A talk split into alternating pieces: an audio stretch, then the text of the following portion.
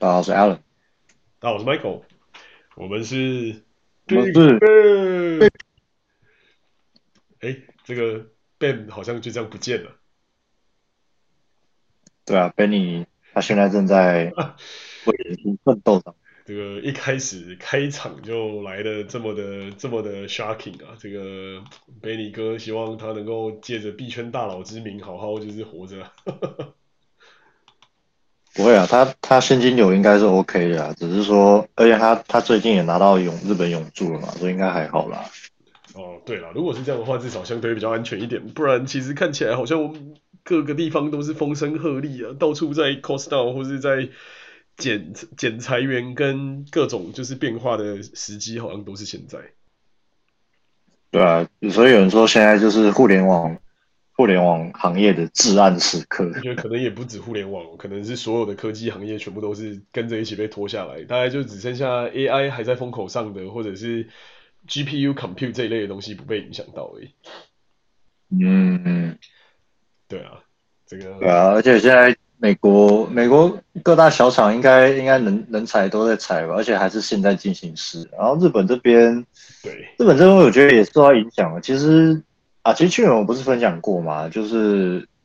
呃，比方说软银啊，什么财报不好看，然后我我我我我本来要本来要跳槽，结果就他妈 offer 中间都中间就不见了。其实其实我觉得这一波从去年就已经，嗯，应该说就已经开始，只是说这个这个烧的最厉害是去年年底到现到现在。对，但其实 somehow 我觉得这也是蛮怎么讲，就是蛮蛮反映真实的景况的。为什么？是因为现阶段的这个状态是太迅速的，就是在去去年嘛，去年跟前年的时候太迅速的扩编，然后扩张，然后一口气几乎每间公司都在疯狂的用 offer 抢人，叠着叠叠着叠叠着叠，但是瞬间现在看到的这个状态就是一个大幅度的修正，就是那时候 hire 进来的人可能也还踩不到那时候 hire 进来的人的三分之一、四分之一，但是就已经风声鹤唳到让人心惶惶。嗯。对啊，因为严格上说起来，就是这整个过去，光拿到了新 offer 就已经吓死人，然后甚至是每间公司基本上涨薪水的幅度也都让人感到就是非常的有感，所以某种层面上，我觉得从现在这个角度来开始削减，就是公司的支出好像也是蛮合理的。就如果说从商业的角度上来讲，嗯，对啊。就是不可能永远都是在疯狂扩张嘛，然后哪里有那么多的钱可以一直不断的就是疯狂的，就是这样子拉进各种有的没的东西，这个我觉得有时候还是难度蛮高的。对，因为因为其实很多事情它都是有个周期的嘛，那那现在刚好进入美联储加息的这个周期，那市场环境利率普遍上升，然后再加上呃。有疫情吧，种种影响带来不景气。虽然说现在大部分国家都解封了，但是，但是那那个影响其实还在，而且跟跟，虽然这样讲可能扯有点远，但是大环境还是会有，还是有一些战争爆发的一些阴影在啊。只是说你什么时候会爆，那在哪里也不知道啊。俄那个俄乌战争那边也还没结束，那边还在打。对啊。但我觉得这一轮战争的这个风险，感觉已经都已经被这个市场 factor in，就是大家已经基本上觉得啊，这个闹剧大概就差不多是这样，不会再有什么太多的期待或者是太多的想法。反而我觉得比较有趣的是，就是从从我们公司的 AI 的策略开始，然后一路烧到就是 Google 也搞出他们的 AI 策略，然后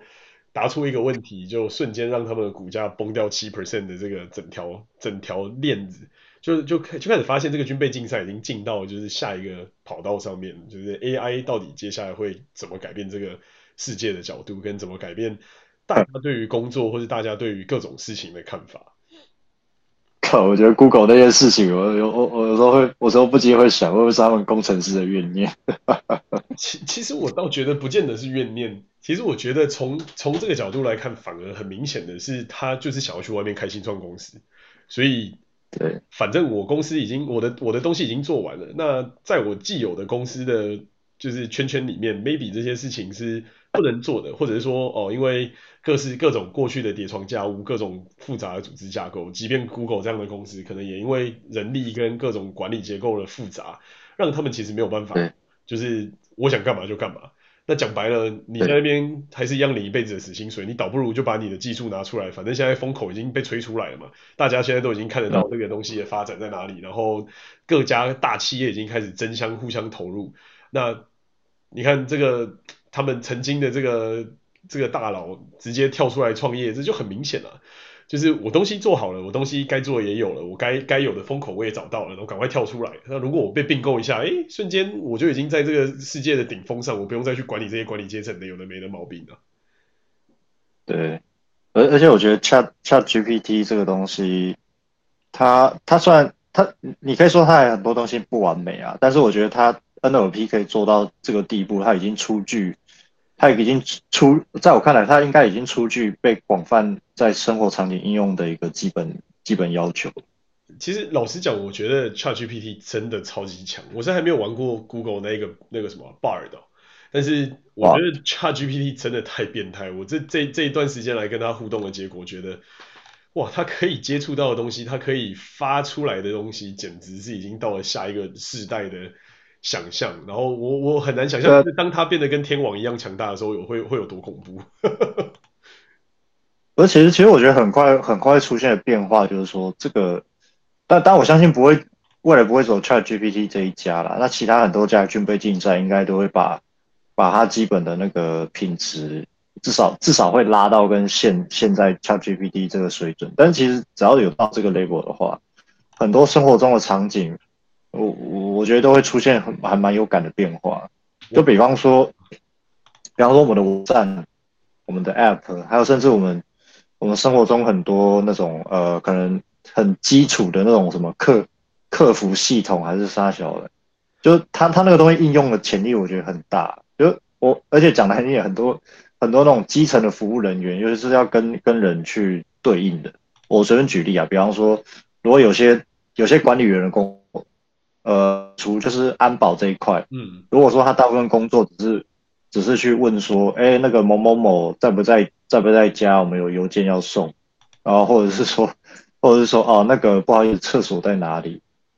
之类的，对，就多那种很基层的、很基层、很很单纯，没有什么没有什么技术含量的工作，我说跟人交流有关的，那那个 ChatGPT，我我。以以我对他的认识，他他现在的能力绝对有办法胜任，绝对可以。是啊，是啊，光光是这种转线的工作啦，接线生啦，你刚才讲的这种就是保安呐，这种这类的东西，基本都是可以很容易被取代。啊、不用讲什么了，这一趟我去日本，一个最大的 shock 是一一落地就有感觉，就是对机场的警卫已经全部变成机器人。啊，真的是我觉得超级无敌屌的一件事情，就是 maybe 不知道它到底真实的作用到底是什么啦，但是我们在成田一落地就看到就是那个一个圆形的机器人，就跟我不知道你有没有玩一个游戏叫 Come and Go，但基本上跟那个游戏里面的机器人长得一模一样，就是一个椭圆形的有轮胎然后有手的机器人，然后。他就基本上从很远的地方，我们就看着他这样滚滚过来，然后滚过来跟大家讲说，就是哦，请大家要遵守遵守相关的规定，遵守相关的法规，然后要让就是啊、呃、这个环境更好等等等。哇，我我光一下飞机我就被震撼到，我想说哇塞，就是日日本简直已经走在下一个时代。可是。然后他他只是跑来说几句话提醒你嘛，那那这样我觉得意义不大。哎，他说几句几句话提醒你，但是他也帮你带路带到你要去的地方，然后你可以跟他互动，你可以跟他讲话，就你可以问他问题，然后你可以他就会告诉你一些相对应的答案，比方说什么行李转盘在哪里啊，哦、然后入境的地方在哪里啊，然后他会指给你看那个地方是什么。可是这个互动的过程有足够流畅吗？还是说会像以前你跟你跟机器的语音交流一样，你要讲一句，然后他你给他等个几秒，他分析一下，然后给你一个很生硬的回答。他还我觉得他还不是做在 NLP，他还是很单纯的，嗯、就是你靠近他，他会知道你在这，然后他跟你 say hello，但是他的互动是用他脸上的触控板。哦，对啊，对啊，那那他这个那他这个触控板的这种方式，其实就对啊，就还是比较 traditional 了。对啦。对啊，那但是但是我们刚刚讲 ChatGPT 是说，如果它的它的反应能力跟跟那个互动能力是有办法，其实也不用也不用说多逼真啊，就是说你只要有办法很更接近一步，就是好，至少让人觉得他他是在跟一个可以沟通，比方说像我们这种正常的语速哦，我问你答，然后你答出来的东西是是我我我我直觉我觉得 make sense，我会很自然的再吐出下一句，把它继续下来。对对，如果有办法做到最最最低要求做到这个的话，那通过这种呃通过这种相对自然的对，我问你答一一一一句一句你来我往，然后达成达成一些就是我们刚刚讲的生活中很基本的一些场景的问答，就是比方说我可能只是要一些资讯，哦，或者是我只是想要呃问几个简单的问题，如果他有办法做到的话，那那不得了。是他，我觉得他现在还没有办法做到这么的这么的聪明，就是我是我说的是那个机器人。但是如果他把 ChatGPT loaded 在他的这个系统上面，然后有连连随时连线的话，那我觉得不得了。他光他基基本上对对 AI 来说很简单啊，他只要知道地机场的平面图，他只要知道机场的哪些 function，然后翻译成各种语言，基本上他就成为一个全能的机器人。然后你基本上做任何事情都可以跟他讨论，然后再加上它还有另外一个好处是，你说如果是人类的人类的。向导，当然日本我觉得是这个世界顶端的国家，所以没有办法用日本来评比。你说好，举个其他的国家好了，比方说可能啊、美国啦，或者是比方说可能这个呃台湾啦，或者一些其他东南亚国家，那个那个服务的那种落差感就会非常明显。就是比方说像在那边，你就很难遇到那种真的精神抖擞，他就是真的想要帮助你的那种人。你在日本，你不用花一点小费，他都很认真的想要帮助你。可是你在美国，你就算已经拿出了很多的小费摆在他面前，他可能还是无动于衷，就是哦，老娘今天就是不想上班，怎样这样。所以 我觉得这个东西也是一个很大的区别。那机器人基本上没有这个问题嘛，他遇到谁他都是认真的，他遇到谁他都是很拼的，他遇到谁他都是非常的。有礼貌，然后有知识，然后可以这很很很有效率的得到，就是去讨论跟去给你你需要的答案。那除此之外，还有一个好处是什么？就是它上面都是 camera，所以其实你就可以更清楚的，就是如果后面有人在做同整的管理，你就可以用很清楚的方法去知道说，你现在遇到的这些，不管是我就我就姑且称之我称之为客人好了，他们的想法、他们的看法是什么？那。绝对会比人来的好嘛，因为有的人就随便打发掉你，可是如果机器人他没有人，他没有打发掉你，然后又解决你的问题，那满意度一定是上升的。对啊，而而而其实其实你刚你刚刚讲到一个很重要的应用场景，就是说，他如果后面后后台其实是有人在实时监控的话，那他其实可以可以做到，也可以做到即时切换。也就是说，虽然你面对的是机器人，但是呃，如果你刚好遇到它的算法啊或者 NLP 它超出这个范围的场景，其实。只要只要你侦测到，那比方说你可以后台在监控室的人，就是你也可以说客服嘛，就是只要你能够及及时给他 alert，他可以及在当及时切换过去，就是你那时候就换真人去跟他互动，对，然后他只是需要操作机器人，就不管是跟他对话，或是或是给机器人下指令哦，比方说引引导你去该去的地方，对啊，那其实其实这样子就我觉得这是很完美的解决方案，对吧？就是可以机器。Handle 的就就让他们去，如果不行的话，你就再再切回真人就好了。而且这样，如果说这个，如果说机器它可以解决绝大多数的 case 的话，那其实一个一个人他就可以管理很多机器人，那很多机器人他就可以管，他就可以 handle 更多的这种呃客服的应用场景啊，那不得了。对啊，对啊，没错啊，这个东西其实就是一个很典型的。像现在很常见的这种客服机器人嘛，就是你大部分的情况下，你打电话进去，比方说信用卡公司或者是保险公司，对，他一定不可能是一个人直接来接你的电话，他一定是先打到一个预录语音，然后要你哦什么什么选一，什么什么选二，什么什么选三之类的，类似这种东西。但是如果今天是一个能够完全理解自然语言的机器人，他就跟你对话就好，他根本不需要在面就是什么选一，什么选二，用那种很传统制式的这种方法。所以我是觉得。整体的这种服务体验跟整体的这种初始的这种最最表层的这个服务，就会可以完全几乎是被它拿来使用。那当然你说后面是不是需要人，还是需要嘛？因为有时候还是会遇到一些困难的东西，或者是遇到一些比较难以理解或是难以 handle 的东西。那这个我觉得还反而是一些就是人类有价值的地方吧。对，而而而而且其实它它应用场景。我刚刚讲这些只是之一。如果回到我们行业，比方说以基层城市来说，其实他他也会面临内卷的压力啊，因为因为比方说一个一个资深然后技术实力很强的工程师，他如果在 ChatGPT 的呃比方说辅助之下，他在查找资料或者是甚至他可能在写 code 的时候，他解决很多问题的那个速度跟效率，假如被放大和提升的话，那资本家的角度来说，他就不需要太多底层 junior 的员工啊，对吧？因为你你找一个你找一个可以灵活运用。这些先进工具，然后把生产力进一步放大的，呃的资深或是优秀的员工，那几个搞不好就可以顶顶更多更多那种基层员工的那个生产力。对，那那算一下，你你给他们加一点薪，然后但是你可以省下很多 junior 啊呃，我我不知道几个，但是比方说，呃，如果你放大了好几倍，但是你可以省下好几个 junior 的费用，那何乐不为呢？我，但我反而是持，诶、欸、反向的想法。我反而觉得，反而因为这样子，所以公司会更需要大量的基层员工。那但是当然，基层员工，我觉得我觉得这个论点是在于会需要很多基层员工，但这些基层员工不是那些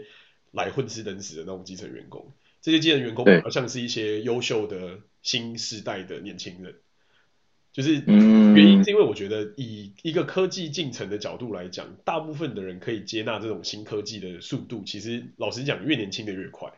这就有点像你看那些年轻的小朋友，或是那种刚出生的那种小朋友，他们看拿到 iPhone 就会用，就是跟那些老人家，你还会教老人家这个按钮是干嘛，那个按钮是干嘛，那是这是怎么怎么弄。相较之下，反而小朋友就是摸一摸、玩一玩，他就会。所以某种某种程度上，我反而觉得可能对于资深员工来讲，不见得是一件好事，反而是有可能会变得更恐怖。因为一个基层员工配上 ChatGPT 就可以打爆一个资深员工，那我一个资深员工可能就可以 hire 三个基层员工加 ChatGPT。哦，我懂我懂，我我知道你这个逻辑。其实其实反过来讲，这个有有可能成立，就这完全就是看。完全就是看资本家他的思路是怎么样，对、啊，因为因为像就像你讲，如果他是要省成本的话，那我害一个 我害一个 junior 或者是有稍微有一点经验的 junior 加 ChatGPT，搞不好就顶一个 senior，对、啊，但对他来说，他整个花费，他整个花费不会像 senior 那么对啊。这么高。虽然说虽然说 senior senior 加 ChatGPT 有有确实有可能把生产力放大，但是并不是说每一个公司它都可能会需要这种模式。我觉得，我觉得这就是都这这各种场景，其实现在都是有可能的，因为一定会有不同的公司跟不同的做决策的人嘛。所以你讲的，我觉得会成立。我刚才讲的那种场域，我觉得也是有可能，就同时都有可能共存。但是最终，我觉得是什么呢？是反而整体的就业都会提升。原因是因为原本不能做事的这些人，因为获得 AI 的能力，所以他也可以做事，或是他也可以理解要怎么做事。那你等于你在这整个就是 wave 中，把这些人的整体的能力都做了一个值的提升，就是他们原本的 training 可能你还要再花人力，还要再干嘛去跟他一个一个讲或干嘛。可是今天 ChatGPT 一出来，所有这些能够被重复、反复运用的东西，其实讲白了，ChatGPT 都可以做得到。就比方说那种我一开始的这种 HR training 啦，或者是这种就是 HR hiring 的这些东西，讲白了都是一些非常 repetitive、非常重复的。那你说这个用机器人来做，这不是很有效率吗？瞬间一眼看过去，说我 qualify，说我不 qualify，你的履历就筛完，瞬间这些东西全部都可以给你一个纲要，那你只需要一个人，你就可以把这些东西全部都搞定。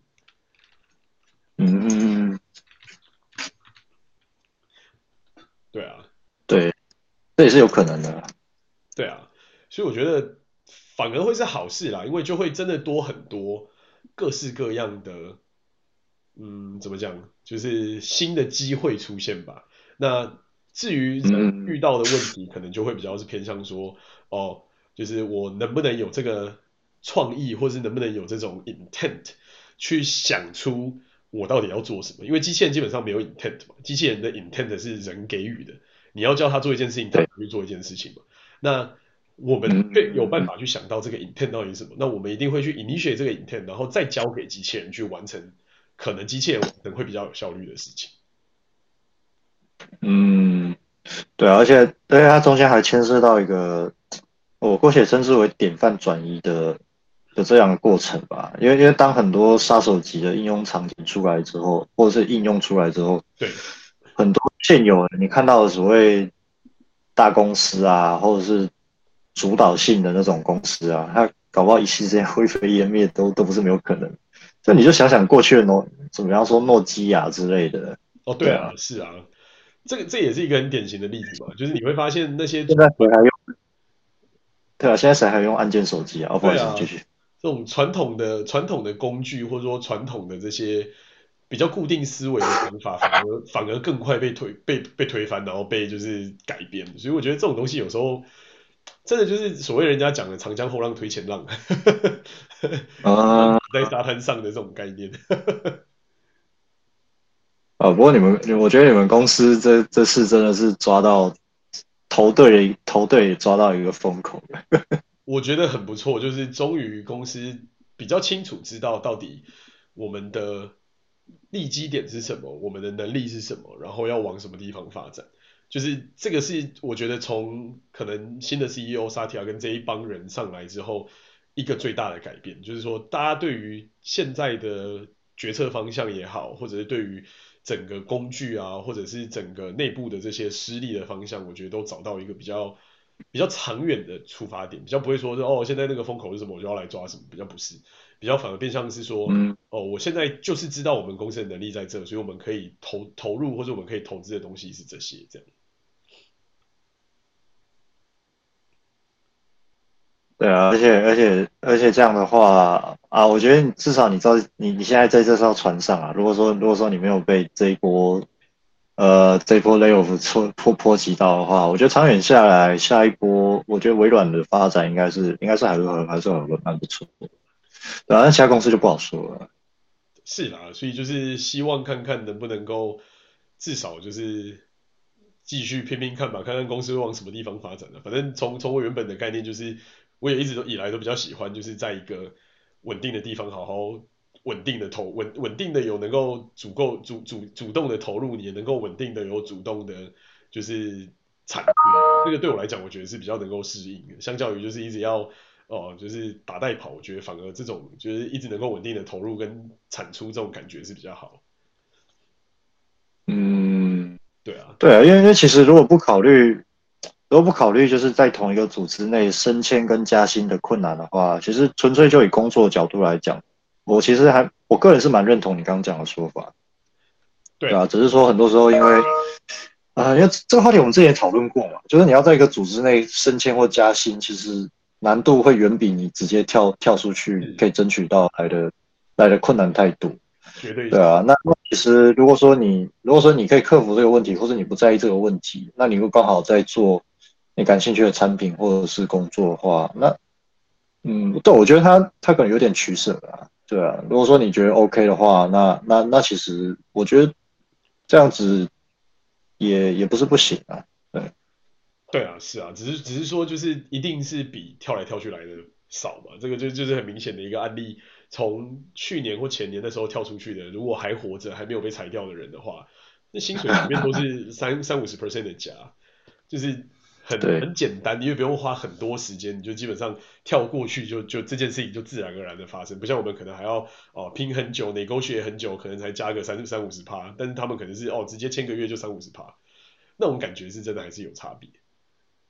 其实其实说到这种场景啊，我觉得我会我个人会把我个人会把比喻，还是回到我之前讲过的一个比喻，就是你要你要把你自己当成一个公司来经营。那你你做了要不要跳槽的这个决定，其实本质上它也是一种商业决策，就是你也你也是要考虑到不只是你自己或者公司的情况，不管是你现在公司或者你想要跳的公司，也还要考虑到大环境的情况。就比方说，呃，其实这也这也有点类似于，就是你好像在为一个，然后是一个船长，你自己本身就是一艘船，然后你自己就是一个船长，对啊，那对啊。海象啊，大环境的气候、风向啊、洋流啊什么这些你，你自己都要注意。对，那比方说以这次以这次 layoff 来讲，假如你可以早点注意到，就是很多很多迹象、很多迹象的话，其实不需要等到真的真的现在狂风暴雨了，你才你才知道，就是说啊，就是这千金难买早知道嘛，对不对？如果你如果你早点看到这个趋势，你你就可以。你就可以想清楚，就是哦，我是不是要跳槽，还是说，还是说怎样？对啊，因为对，因为因为如果说，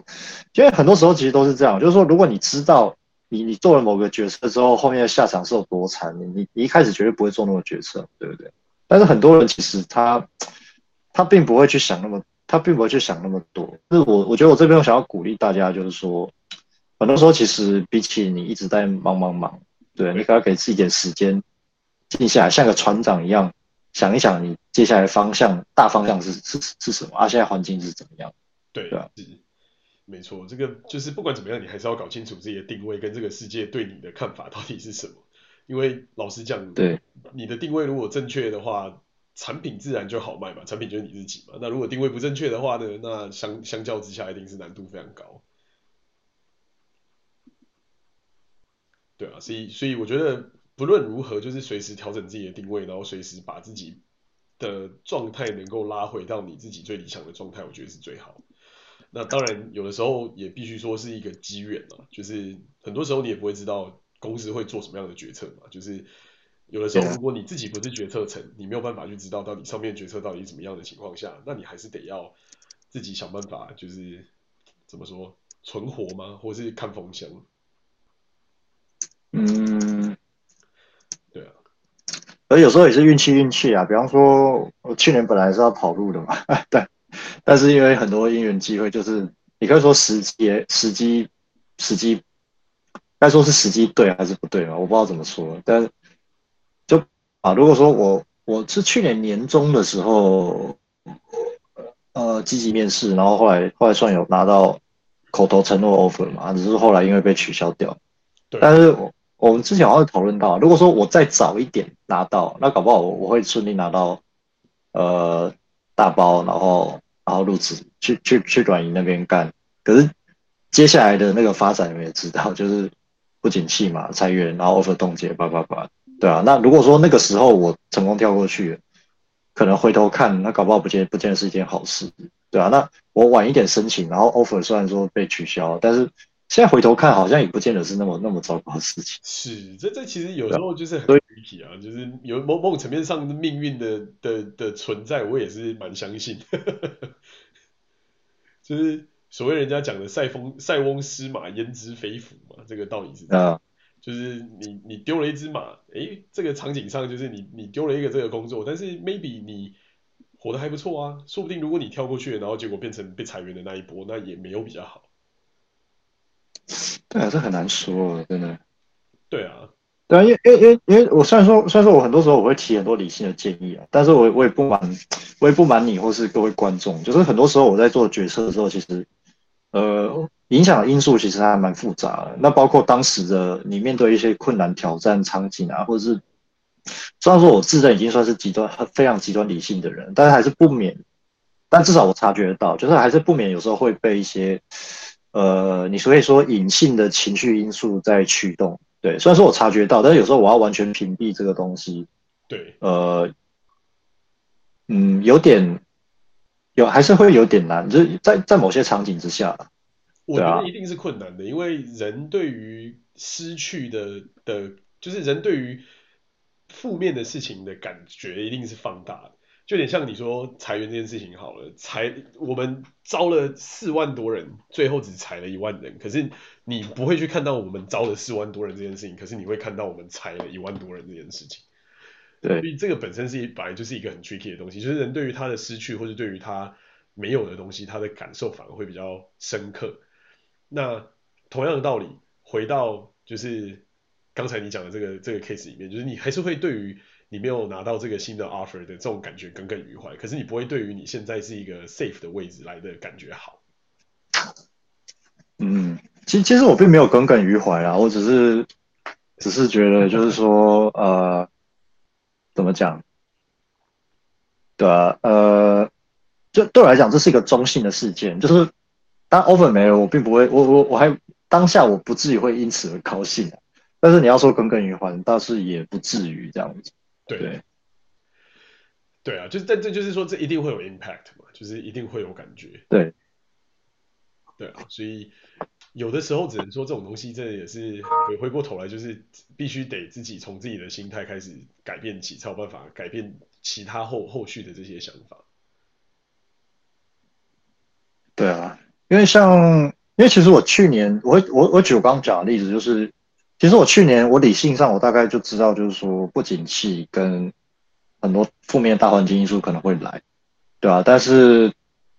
但是那个时候那个时候我其实单我那时候我的想法其实很单纯啊，就是说，因为我也很清楚，就是如果要在现有公司往上爬、加薪升迁，这很困难嘛，对吧？那我说我就想说啊，虽然说为跳槽总是有风险，要尤其是说在未来景气面临不确定性的时候。但但是去年去年年初的时候，其实行业包括公司对景气的那个预测其实还没有那么糟糕，至少那个时候大环境还是偏乐观。去去年年初哦，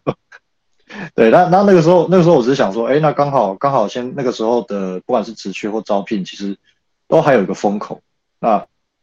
就是，但问题就是说，如果我有 offer，我跳还是不跳？对啊，但是在那个在跳槽可以可以明显拿比较大的那个加薪的的诱惑之下，其实我那时候还是倾向于想要跳，对啊，虽然说有风险，那我也知道，但是你知道人性嘛，就是对啊，就是啊，跃跃还是跃跃欲试，对啊，那未来的事情再说。也不是看，总是会觉得有点心痒痒的概念，这就是就是典型的人性，永远不安于现状。但是也因为永远不安于现状，你才有机会改变嘛。所以我觉得这个也是对，也是这样。哎呦，神奇贝尼哥回来了！拍谁拍谁，刚才去办点事，真麻麻烦死了。你们在聊什么？什么？我们正在讨论到就是。呃，现现阶段 AI 改变了这个这个环境，然后同时就是你要怎么样，就是 prepare 关于你现在遇到这些各种风浪。对啊，对对对，哎、欸，最近真的整个很有感呢，就是 AI 的出现。有没有看？有没有看到那个日本 Amazon 的推特？他们的他们工会已经发出那个发出消息，就是说他们工会已经收到那个好像是什么什么解公司的解雇命令还是啥，然后他告诉说所有工会成员不要。呃，不要随便，不要不要随便签公司要你签的任何东西。哦，靠，这么这么，好可怕哦！我我等下转给你，我等下转给你。啊，哎、欸，你们下午在录吗？是。OK OK。那你们先说，我等下再找机会插入。都发了，送公司非常高兴的看到我们这个这个币圈大神贝尼哥重新冲回这个世界的。舞台上，币币圈大神 Benny 哥要失业了。那不会啦，反正日本日本劳动法应该不至于会让你那么容易被解雇。哎呦，你你还最近在你还可以我最近在投履历，我今天早上做了一个那个 online assignment，就是那种线上测验。对，哎，超卷的，我整个吓到。超卷的，怎么说？你知道，他他有三题，他说是两题 basic，一题 medium，不是 LeetCode，然后七十五分钟。哇，这么短哦！第一，光是第一题我就卡超久。他第一题是给你三点，三个二维的点，让你求三角形面积。呃，嗯，给你三个二维的点，求三角形面积。嗯。他说这一题是 easy。这个听起来不 easy 啊。这一题，这一题你知道公式的话很简单，但是你不知道公式的话爆难。对啊，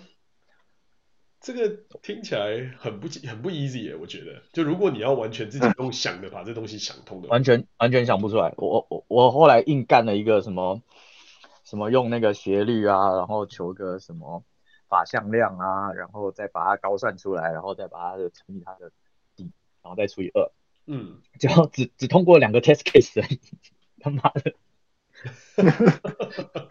那那那那个是有题库的吧？如果说你没你有准备到，那就好过啊，对啊，如果没有，但但但我意思是说考这个到底有什么意思？因为你只要知道公式，你把它把公式背起来，它只要不到一分钟就写完了。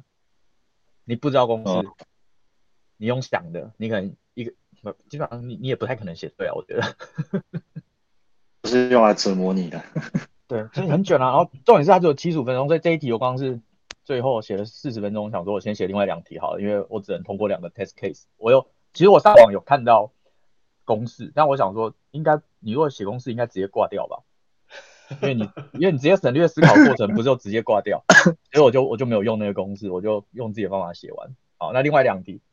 哎、欸，另外两题也爆炸难哎，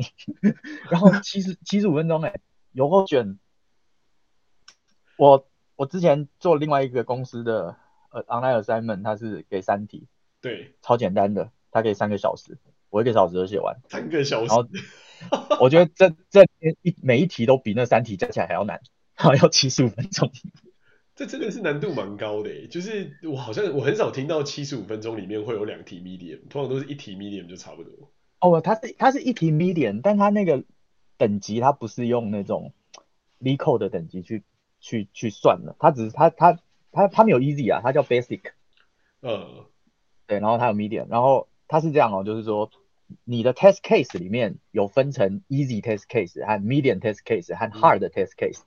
所以基本上每一题它都有三个 level 的 test case 给你。嗯。所以那一题等于是说，它基本上它是涵盖 easy 到 hard 的范围。嗯。对，然后好，好，重点重点，好，算了算了，反正难度就算了。然后重点是，我觉得最烦的是，哎，它每一题的题目英文都超难懂的。他他第一题。哦，这个。嗯，你说你说。这我遇过，这我遇过，就是他 题目叙述就很就就觉得他英文英文题目叙述我就觉得很瞎，就不知道他到底要表达什么。对对，超瞎的。他第一题他花了一大堆时间跟你讲斜率的东西，然后跟你讲说，你如果这个斜率是多少，法向量会是多少，然后你可以怎么把面积算出来。但可是可是根本背公式就可以出来，他根本就直接误导你超多。然后第二题，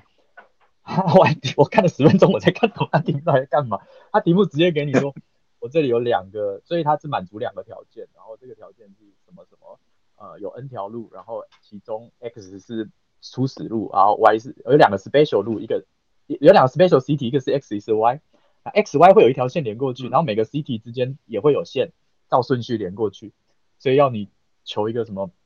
矩阵，把所有就是最短路径的矩阵求出来，就是啊、呃，距离是一的有有哪些？有几个城市？距离是二的有几个城市？嗯，然后你光我一开始光看那个 x 三，我我想说 x 它有没有在，它我一开始更不知道 x 有没有在原本那个 n 个城市里面，然后我就看了超，我就想超久，我说 x 每一个城市有相连，然后 x y 又相连，那 x y 跟这个城市有什么关系？我怎么求？他们没有录到 那个前面一个城市。嗯，然后就看 example 才知道 x y 是在 n 个城市里面。哦 就是你可以随便定义嘛，那那那相对就差很多啦。对，他前面是没讲，然后到 example 才给你说，哦，x y 是在 n 个城市里面。所以这个这个这个概念就告诉我们，就是真正数学不好的人，其实有可能都是被中文或者英文误导。呃，对，其实跟数学本身可能没有太大的关联性，因为可能那个题目本身没有那么困难，但是它的叙述你实在是看不懂它到底在干嘛。对，真叙述真的很难懂。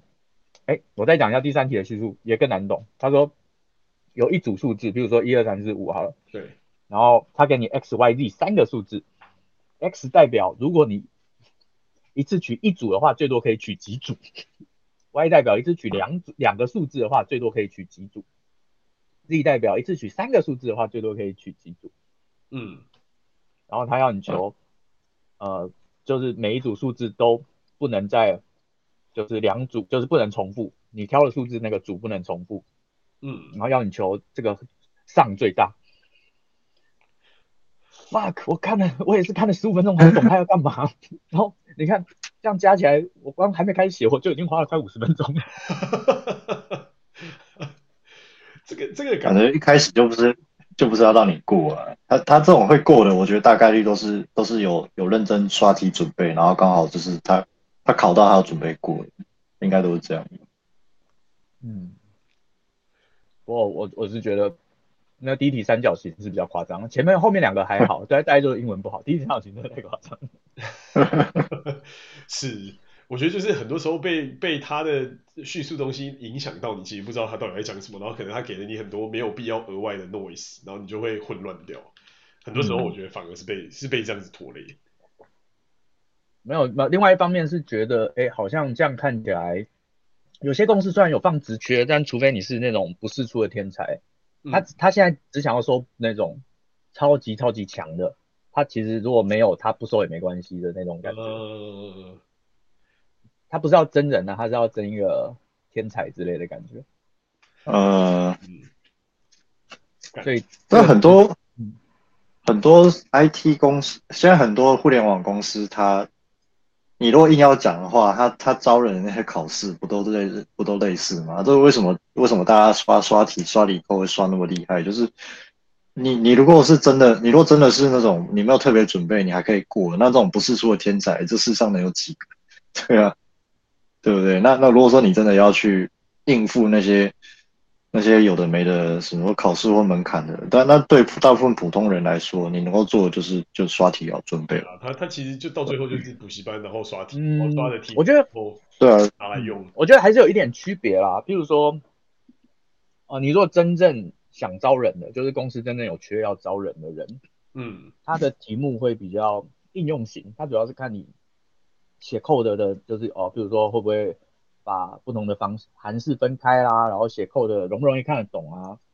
所以他比较不会去放一些很 tricky 或者是呃，或者是真真的要你背诵的题目，你你知道，其实他放那个 OA 是可以调整难度，还有可以他会挑题目的。嗯，然后以前做起来的话，然后再来就是呃，他也会给你足够的时间去做。以前做起来的话，他如果真的要考很难的，他也有可能是放到后面 interview 的时候，嗯、他要你思维跟他讲，做或是看你的逻辑之类的。对对对对对，我觉得有在之前在找工作的时候，他们没有像现在那么状况那么严严峻的时候，遇到比较多的是这种。嗯，现在就是有种宁缺毋找的那种概念，然后再加上可能因为。AI 也出现了嘛，所以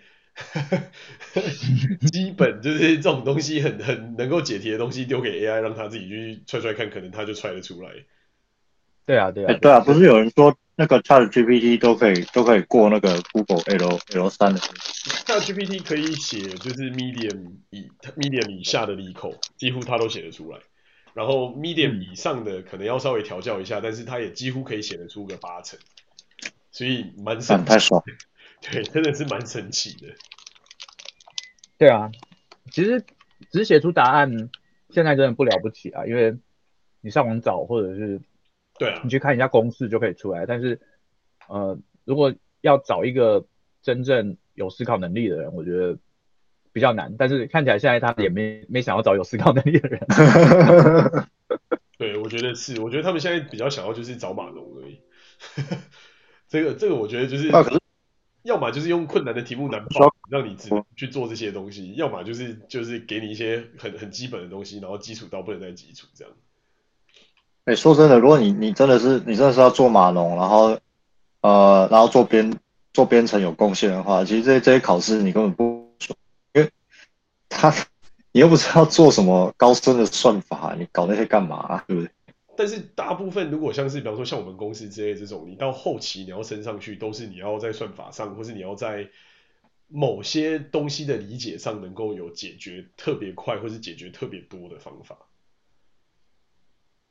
哦，对啊，那那其实也是跟产品还有那个用户量有关。因为因为比方说，我随便举例啊，比方说如果你是那，不好意思，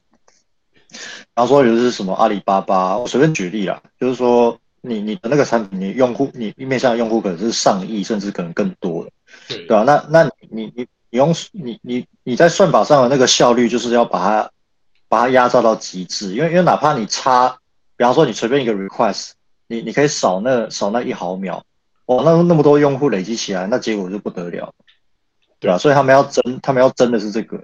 对。但如果说你只是中小企业或用户没那么多。啊，差那么一点其实没差嗯，对，嗯，是啦，是啦，这种这种东西就是很 tricky，就是到最到头来就是看到底公司真的是什么人。然后可能如果你已经也是那种超级大牛级的人的话，嗯、你可能就出来自己创业就好，你也不需要做这些其他的事情。对啊，对啊，所以所以只能说，我觉得接下来的世界的变化也会蛮大的啊。被被 AI 加入之后的翻天覆地的变化，可能原本 LeetCode 模式的。Hiring process 也会也会有很大的改变吧？我觉得，我觉得会，像嗯，我我一间公司啊，他礼拜啊、呃、昨天的时候，我们就有一个 meeting，对，它叫做工作规则新工作规则 meeting，它主要的目标就是新工作规则。对，公司想要叫员工回办公室，然后一个礼拜三天。嗯，然后老老板就出来说话，老板把他为什么他的想要做这件事的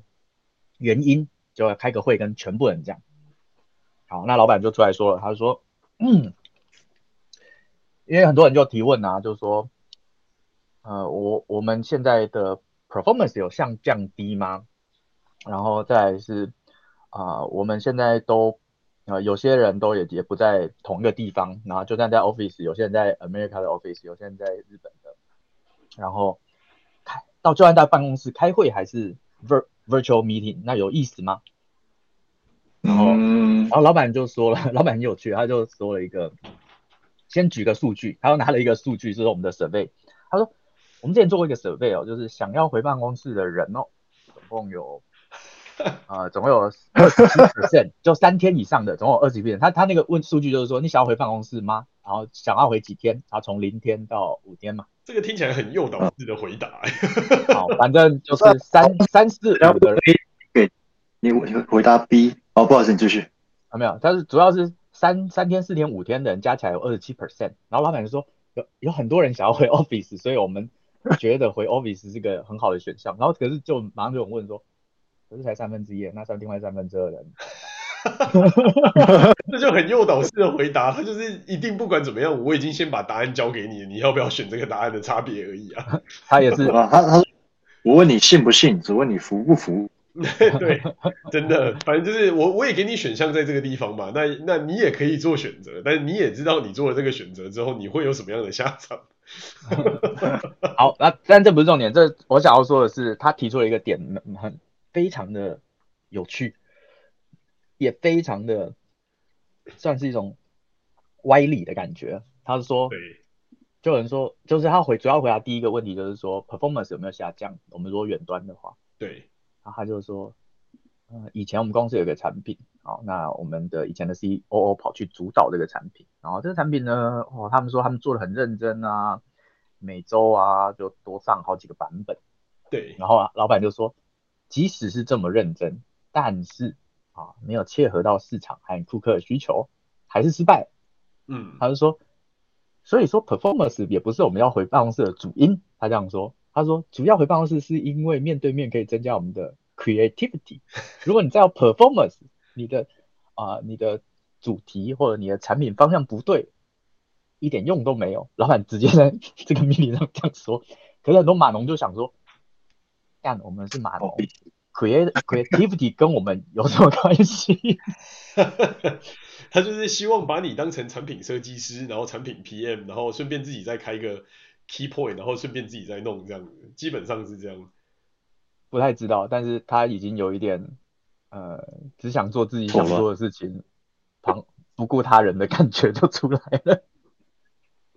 这种东西呢，真的是蛮 tricky 的啊。不过。也是也是一样，AI 出来之后，我觉得大家有一点无力感，就是说你目前的东西，不管再怎么努力，去做更细、更好用啊，bug bug free 的 rate 越高，好像都已经没用了。对啊，因为市场都已经饱和了。市场已经饱和了，再加上机器可以优化的东西变得更多嘛，所以到最后，某种层面上，我觉得老板也没讲错啦。Creativity 确实是现在人需要的东西，因为只有这个东西是 AI 不能够创造的嘛。就老板是没错啦，对啊，对啊，就从这个角度来讲是这样，但是但是从你的角度来讲，或从员工的角度来讲，就是完全颠覆了原本的想法。呃，对啊，对啊，但老板是没讲错，但是他是把他自己的结论。还有跟大家讲，但是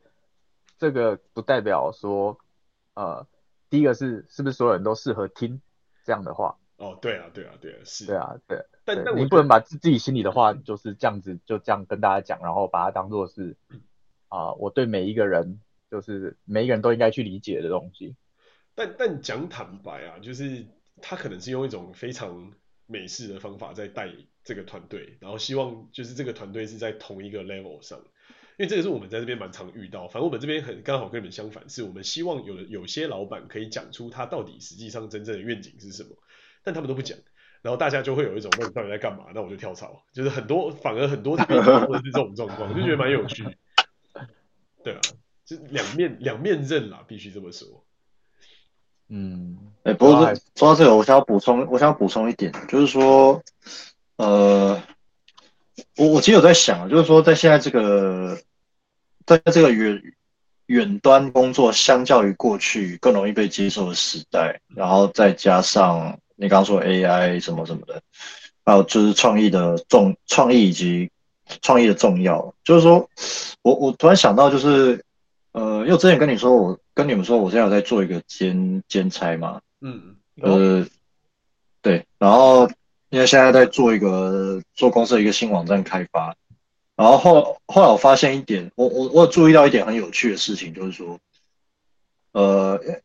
就就算老板他他可能也知道，就是说你你我我你就是说我啦，就是说。我的技术能力是有限的，因为因为因为这一次我我一开始应征的是前端的 junior，嗯，前端 junior，因为因为因为我我过去工作经验比较在后端，然后我一开始就很坦白，我我很坦白，就是应征的时候我就知道，因为就是说我我的前端我前端技术跟经验很有限，技术能力很有限，但是我的，但是我跟我跟老板之间沟通，就是我可以把一件事情把它讲清楚，就是说哦这件事情。我我认为这个 project 为什么为什么这个地方它呃它的设计这样子不行？然后如果不行的话，我们要怎么改善？我们要怎么做？对，那我我觉得我是有办法把事情讲很清楚的人，对，但因为像我在做 TP Technical Product Manager 嘛，我说我的本本职，啊，那其实我我基这基本上也是我每天的工作工作之一，就是要把很多 spec 就是去设好或者 clarify 好之类。然后我我后来有注意到，就是说即使老板。就是我兼职那家公司啊，就是说，即使老板他知道，他也知道你的技术能力可能有限，对，但是他好，他好像会，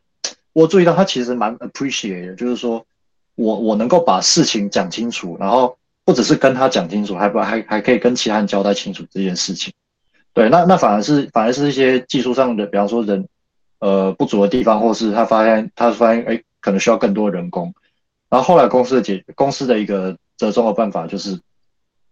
我我可以找其他远远端的 workforce 来，然后 都通常都是我也不知道他们怎么找，反正就是反正就是是去去那些呃，比方说人人工费用比较低的，比方说印度啊或尼泊尔啊，对什么，对啊，所以我现在有些同事就是我要跟他们远端协作那样子，